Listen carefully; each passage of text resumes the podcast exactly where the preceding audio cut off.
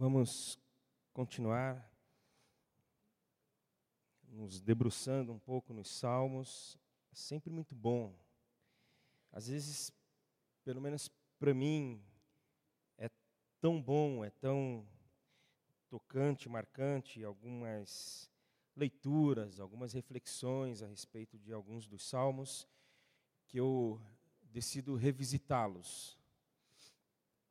E hoje eu quero trazer um salmo que eu já falei em 2016, que a gente já pensou um pouquinho sobre ele. Aliás, até em outros momentos. É, é, se eu não me engano, no Aquetai-vos, ali, coisa de cinco minutinhos, uma vez, num próprio encontro de jovens. E hoje, para toda a igreja novamente, até considerando que em 2016, vários do que aqui estão hoje não estavam no dia. E, e aqueles que estiveram é como ler um livro de novo. É como ver um filme mais de uma vez. É, partindo do princípio que a gente gostou do livro e do filme e assim por diante. Portanto, eu te convido a ler comigo o Salmo 139, salmo lido no início pelo Júnior. Esse salmo já foi lido hoje aqui uma vez, será lido agora novamente um salmo de Davi. Nem todos os salmos são de Davi, mas boa parte deles. E este aqui é.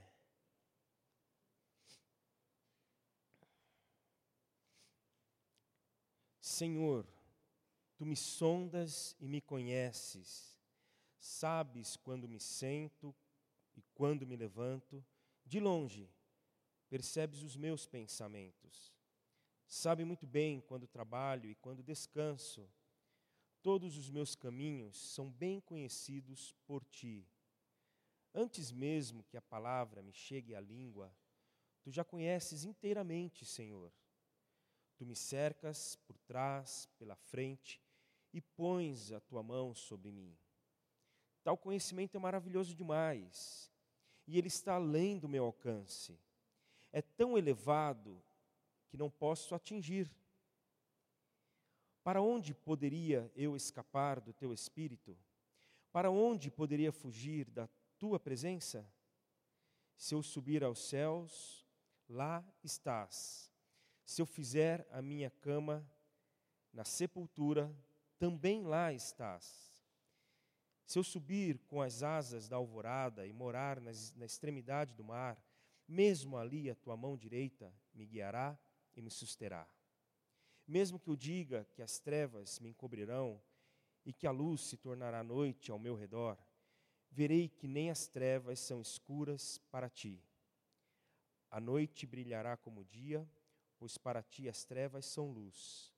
Tu criaste o íntimo do meu ser, me teceste no ventre de minha mãe.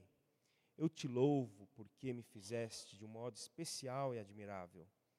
Tuas mãos são maravilhosas. Digo isso com convicção.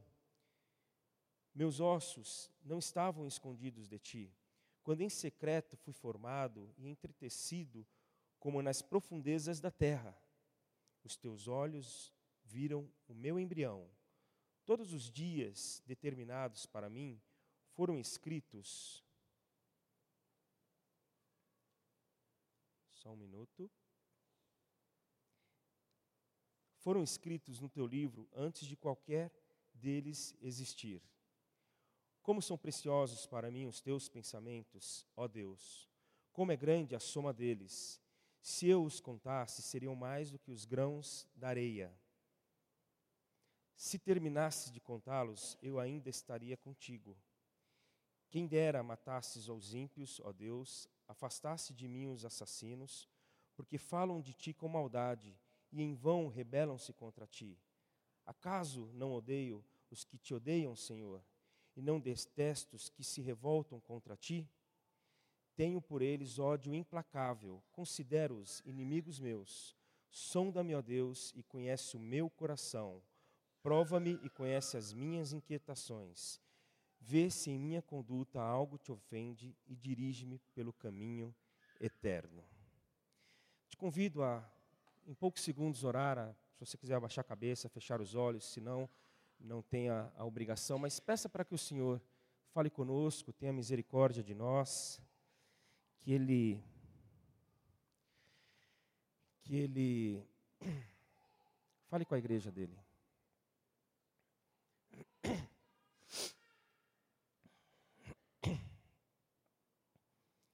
Senhor, nós precisamos, nós precisamos mais do que nós imaginamos. E pelo fato do Senhor ter total ciência do quanto a gente precisa, o Senhor já falou conosco até aqui.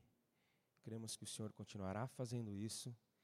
Por isso nós te agradecemos, porque faz todo sentido este encontro contigo nesta manhã. Continua ficando bem à vontade conosco, Senhor.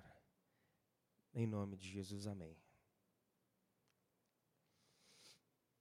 Este salmo, ele é muito importante, ele é muito bonito, ele é muito significativo, porque ele apresenta Deus da forma mais ampla possível, é, da forma mais profunda possível. É um salmo em que Davi apresenta Deus tomando conta de tudo. Deus tomando conta de todos os espaços. Ele fala que tu me cercas por trás e por diante, por trás e pela frente. É igual a música que os negros americanos cantavam. Meu Deus é tão alto que eu não posso passar por cima. Meu Deus é tão baixo que eu não posso passar por baixo. Ele é tão largo que eu não tenho como dar a volta. Só há uma forma, atravessando ele por meio do cordeiro. Porque ele toma conta de todos os espaços. E Davi fala de um Deus que conhece tudo, de um Deus que sabe de todas as coisas, que nós sentamos, nos levantamos, trabalhamos, descansamos, e de longe ele percebe os nossos pensamentos. Pensamentos que eu falo de vez em quando aqui, ainda bem que as pessoas não têm poder de ler os nossos pensamentos. Porque nós temos alguns pensamentos, às vezes, que se conseguissem penetrar neles, algumas pessoas iam ficar horrorizadas conosco. Mas Deus tem condições. Até por isso, Jesus ensina, quando orarmos, entrarmos no nosso quarto, em secreto, porque o Pai vê em secreto. Então não tem pensamento escondido do Senhor. E aí, graças a Deus, aquilo que Ele vê em secreto, eu sempre falo, Ele guarda em segredo. Ele não sai espalhando. Mas Ele conhece tudo. A palavra nem chega à língua, ele conhece, todos os caminhos são bem conhecidos por ele. Nós não pegamos Deus de surpresa nunca. Deus nunca é surpreendido.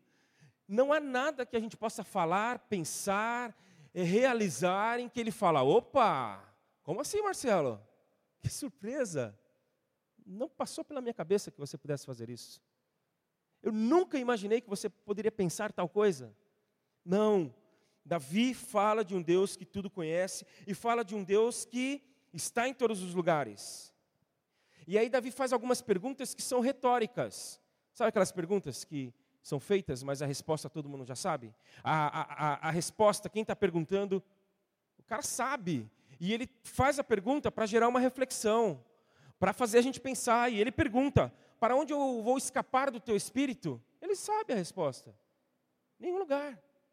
Ele pergunta: para onde eu vou fugir da tua presença, da tua face? Não tem como. Ele fala: se eu subir ao céu, se eu descer à sepultura, se eu for até a extremidade do mar, se eu ficar no escuro, ele vai me ver, porque a noite para ele é como o dia. Tem uma música infantil. É claro que não são todas as músicas infantis que são legais. É, cuidado, é, mãozinha no que pega, lembra disso? Cuidado, pezinho onde anda. Peraí, que cuidado o quê? É, Deus, né, não é porque Deus sabe de tudo, tem em todos os lugares, que a gente tem que ficar com medo dele. Mas tem uma muito interessante que diz que não dá para brincar de esconde-esconde com Deus. E não dá para brincar de esconde-esconde com Deus, porque Deus está em todos os lugares. E aí, quando a gente chega no esconderijo, ele está lá. Aí a gente acha que debaixo daquela cadeira ele não vai estar, tá, ele está lá. Aí a gente sobe no telhado e vai naquele cantinho que só você conhece, e ele está lá. E, e ele está lá, e quando ele está parado, ele enxerga, ó, sai daqui, Ana. Ô, Marcelo, desce. Ô, Júnior, estou te vendo ali na virada, na esquina. Porque Ele conhece, Ele está em todos os lugares,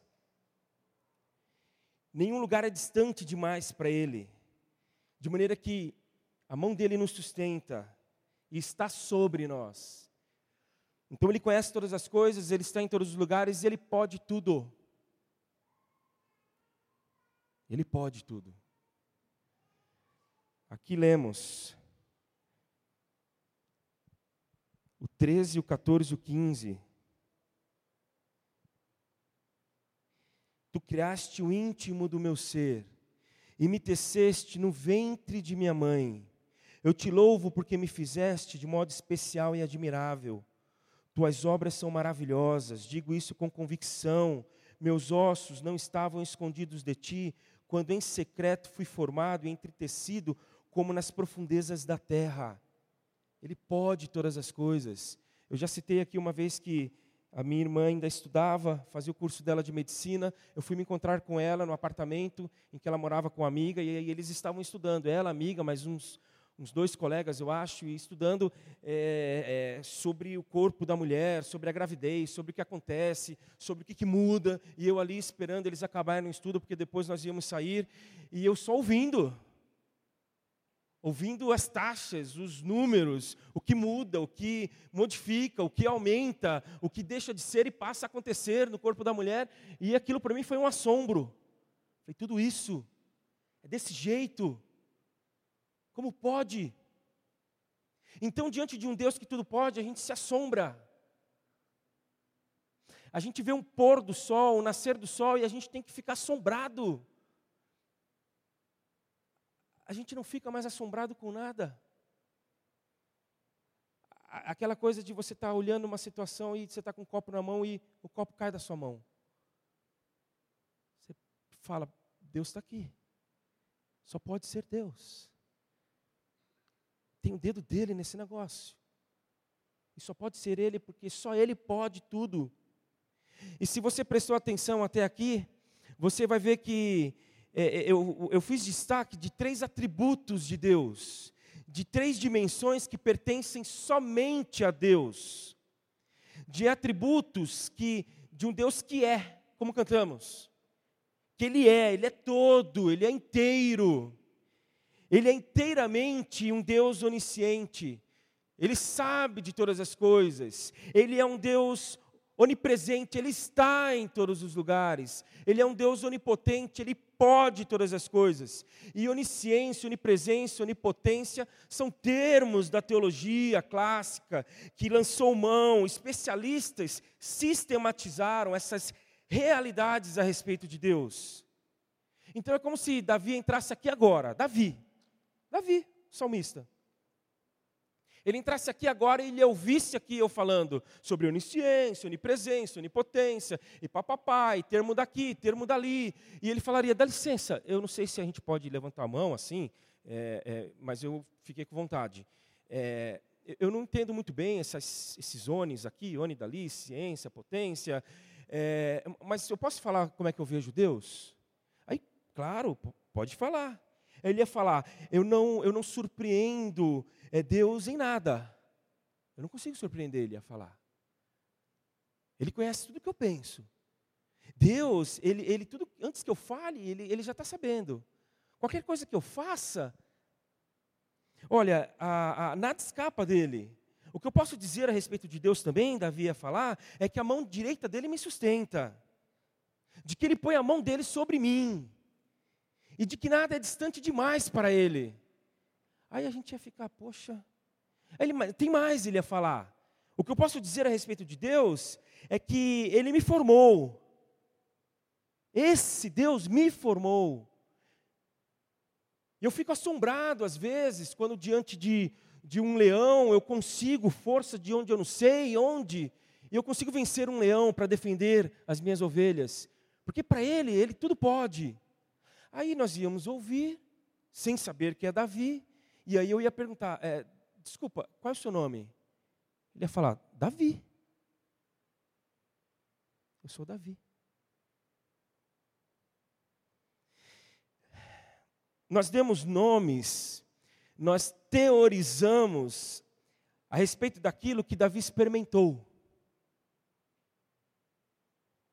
Então, aquilo que para nós muitas vezes é teoria, é conhecimento, para Davi foi vivência, foi, foi, fez parte da vida dele, foi relacionamento, não foi um condicionamento muitas vezes. Da mesma forma, Jó. Muitos aqui sabem a história de Jó. O texto fala que Jó era o mais piedoso, Jó era a pessoa mais íntegra. E aí Deus trabalhou na vida de Jó de tal forma que aconteceu tanta coisa, e ele conheceu tanto a Deus, esse Deus de Davi, que no final da, eh, Jó fala: Deus, como que pode? Antes, Deus, eu te conhecia de ouvir falar. Hoje, meus olhos te veem. Antes eu te conhecia na teoria, uma coisa que hoje eu te conheço de contigo andar, Senhor. Aí Davi olha para Deus e vê essa maravilha toda, essa verdade toda extraordinária a respeito de Deus. Ele olha para o mundo e vê esse mundo ordinário, aqui ordinário é no sentido ruim da palavra mesmo. Então, Deus extraordinário e esse mundo ordinário, essa humanidade, e diz: melhor seria se fosse mentira isso tudo que eu estou vendo, Senhor. Nós lemos isso. Davi sonda o ser humano e fala: mata, Senhor, mata. Não está dando, Senhor. Eu estou olhando e são teus inimigos, Senhor. Acaba com eles, Senhor. Acaba com o Estado Islâmico, Senhor. Senhor, acaba com o Congresso Nacional, Senhor. É isso que Davi estava pedindo. Acaba com esses caras, Senhor. Eles nos enganaram falando que iam renovar tudo e não renovaram nada. Acaba, Senhor. Senhor, acaba com aquele meu colega de trabalho perverso, traíra. Acaba, Senhor. Não quer ver o bem de ninguém. Senhor, aquele meu chefe opressor, injusto. É, é isso, Davi olha para Deus e fala: Senhor, o Senhor pode tudo, o Senhor está vendo tudo, o Senhor está em todos os lugares. Aí eu estou olhando daqui, Senhor, o mundo, a situação, as pessoas, e não estou gostando, não está legal. Então, este Senhor pode acabar com isso. Sem muita dificuldade. Mas o que mais me fascina nos Salmos e em Davi, e neste salmo aqui, é que, como eu falo sempre, existe, existem as entrelinhas. E do 22 para o 23, olha que coisa fantástica. O 22 ele acaba, depois dessa leitura de Deus e leitura do mundo, ele fala: Tenho ódio por eles, Senhor, um ódio implacável. Considero-os inimigos meus. 22. Agora vamos para o 23. Sonda-me, ó Deus, e conhece o meu coração. Então, gente, tem um 22B aqui, ou então um 23A. Tem, tem alguma coisa entre o 22 e o 23 aqui? Porque quando ele olha para esse Deus, ele fica maravilhado, ele fala: Deus, vamos fazer um acordo, acaba com esses caras. Só que ele olhando para fora, ele passa a olhar para si também. Senhor, eu estou olhando coisas neles que me preocupou. Eu comecei a ficar preocupado. Será que aquilo que eu estou vendo neles está também em mim?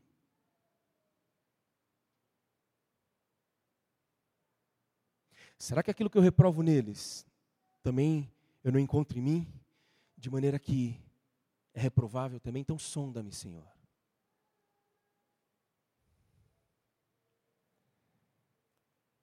Prova-me, Senhor. Aí Davi começa a pedir isso. Veja-me, Senhor. Dirija-me, Senhor. Corrija-me, Senhor. E isso aqui no mundo em que tudo é o outro, tudo é o outro, tudo é o outro. Isso aí também é o outro. Davi orar desta forma é contra a cultura hoje. E nós estamos perdendo, nós, nós quem eu, nós quem você, nós quem todos nós, a nossa capacidade de perguntar para Deus Onde eu tenho errado, Senhor? Onde eu tenho errado, Senhor? Nós estamos perdendo a capacidade de falar, perguntar, Senhor, no que, que eu tenho te ofendido? Estou ofendendo o Senhor em alguma coisa? Estou ferindo o Senhor em algo? Tem alguma coisa?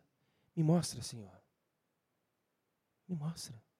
A, a nossa capacidade de, é, é, de perguntar quais males eu tenho cometido, Senhor. Quais são os males? O que, que tem feito mal?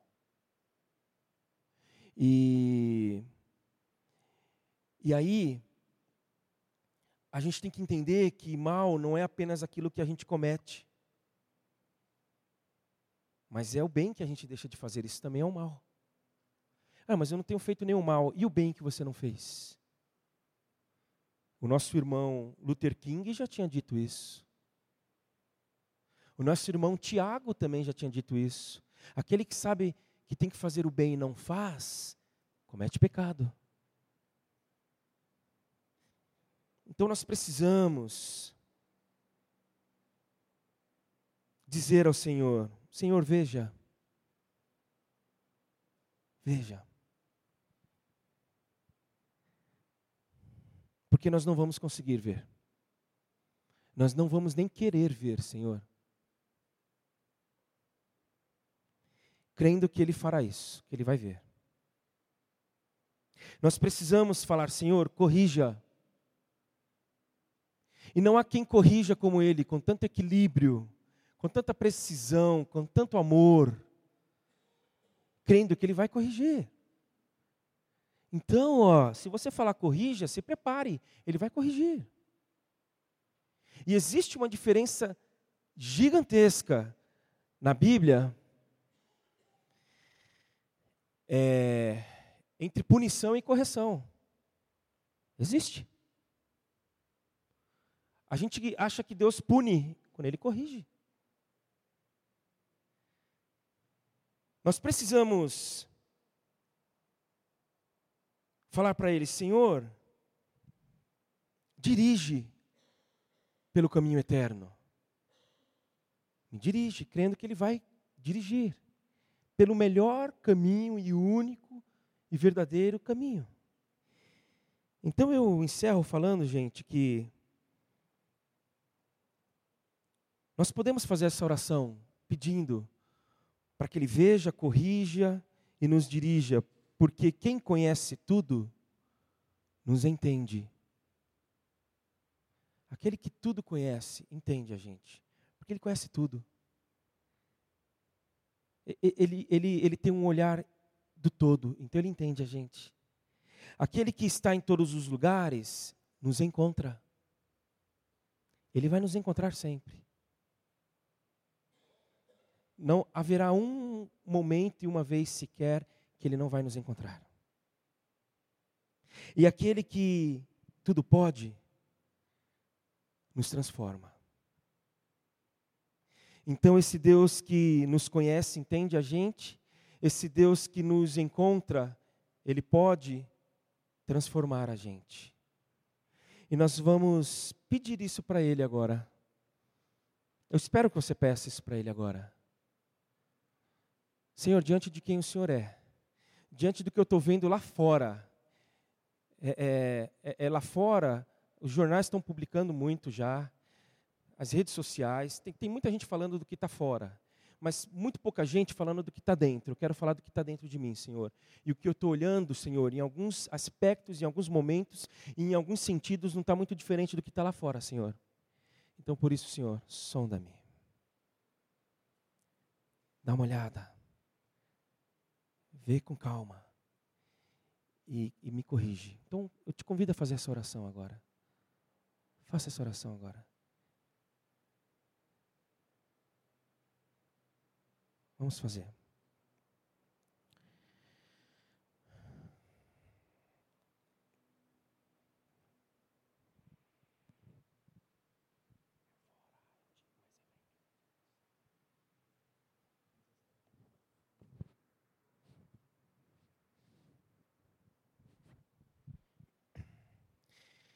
Senhor, eu quero te agradecer, em primeiro lugar, por Davi. Obrigado por quem foi Davi, Senhor. Davi não foi uma, um personagem, um, uma figura histórica. Davi não foi um. Davi foi uma pessoa. Davi foi alguém. Davi foi uma pessoa que se relacionou contigo. E a partir do relacionamento que ele teve contigo, nós hoje somos abençoados por aquilo que ele viveu, como ele viveu, por que ele viveu. E, e assim a gente pode aprender, Pai. Então, obrigado por Davi. E obrigado porque o Deus de Davi é o mesmo Deus nosso hoje. Não foi algo assim exclusivo dele ou, ou dos seus, mas a gente crê que o, o Senhor é o mesmo. O Senhor, assim como agiu e respondeu à oração de Davi, o Senhor age e responde à nossa oração hoje. Mas que de fato nós oremos nessa hora, Senhor. Sonda-nos. Sonda a gente, Pai. E, e, e, e, segura bem firme na nossa mão, Senhor, porque talvez alguns de nós vão se surpreender quando o Senhor revelar que talvez tenha muito mais coisa dentro da gente que não deveria estar dentro da gente. Tem muito mais coisas não tão bonitas que estão dentro da gente que não deveriam estar dentro da gente. Mas não tem problema. A gente confia no Senhor, que o Senhor não vai ser surpreendido e que o Senhor, aliás, só está esperando a gente falar, sonda Senhor. Só está só, tá só esperando isso. E esse dia chegou, Senhor. A gente está orando. Sonda-nos. Veja tudo. Nos corrija e conduza pelo caminho eterno, o caminho da vida e não da morte. Obrigado porque podemos fazer essa oração. Obrigado porque podemos agradecer a Ti e fazer essa oração, embora às vezes constrangidos, chateados, mas muito contentes, porque é uma oração de salvação, de redenção, de transformação, de nova oportunidade, de condução pelos caminhos teus, e é sempre bom estar no teu caminho. Muito obrigado, Senhor. Em nome de Jesus, amém.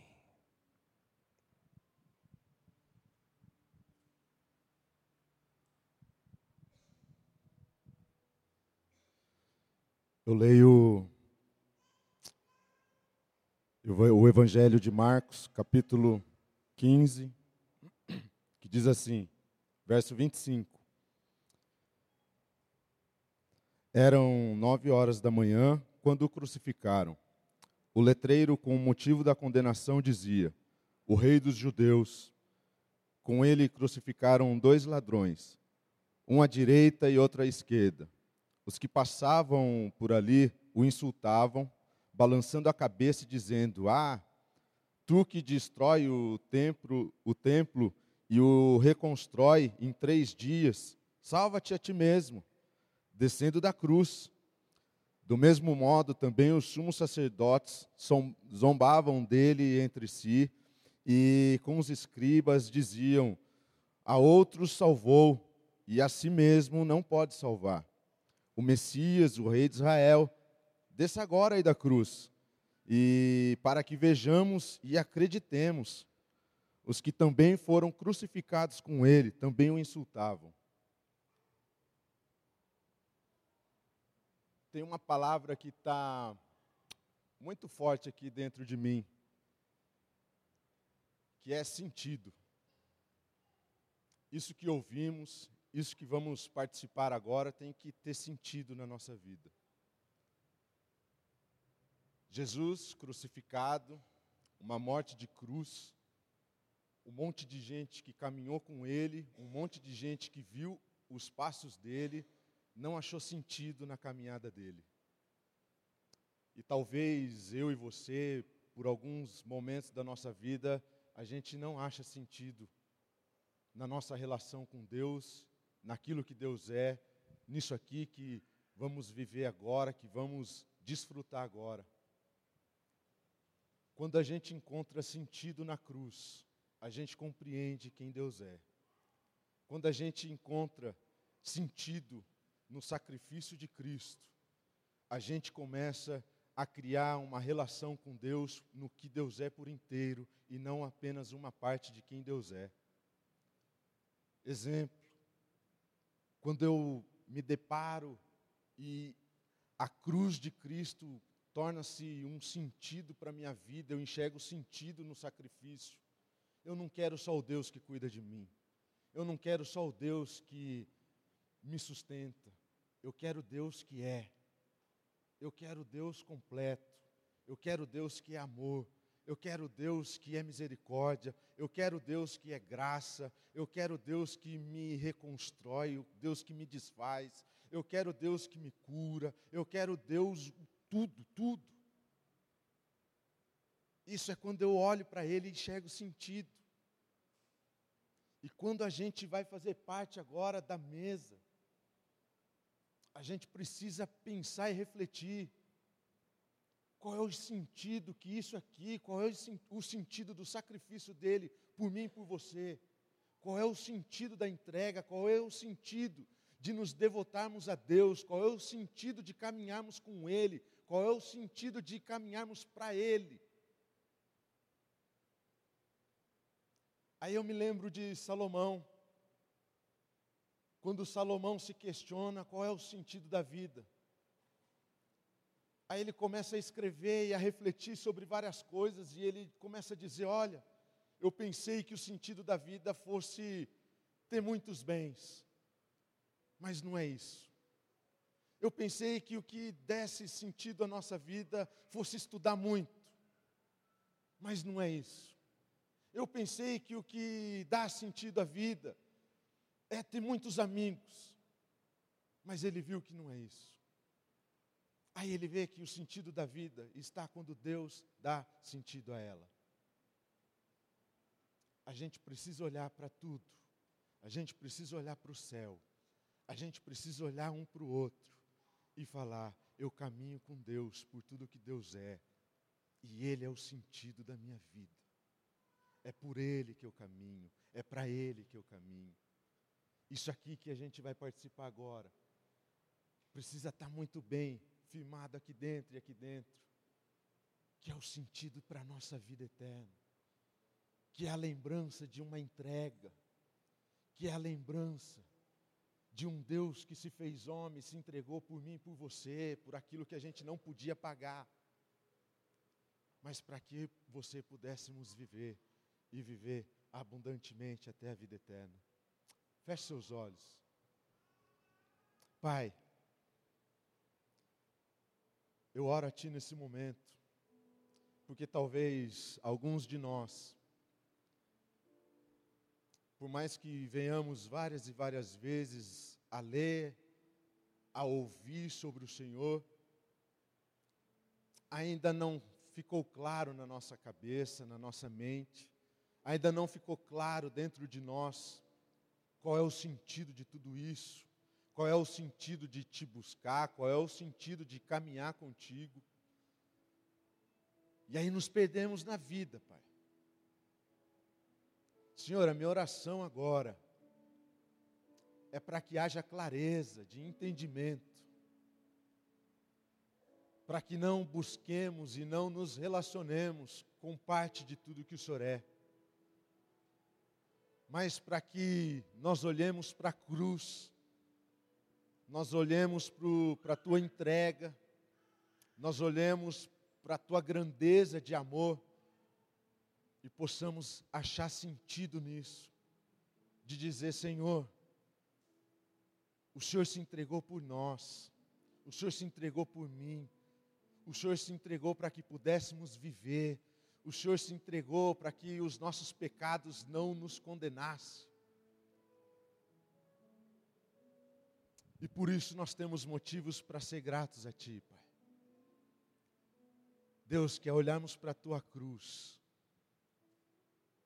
nós possamos descobrir o sentido da vida, Pai. que ao olharmos para a tua cruz, nós possamos perceber, Pai, que foi por nós, que foi para nós, para que a gente tivesse chance de viver, para que a gente tivesse chance da eternidade, Pai, para que a gente tivesse chance de viver fora da condenação do pecado, Pai. Por isso, nós vamos participar da tua mesa nesse momento. E que cada um de nós que vamos fazer parte desse momento, nós possamos refletir sobre o sentido da tua cruz na nossa vida e na nossa história. No nome de Jesus. Amém. Amém.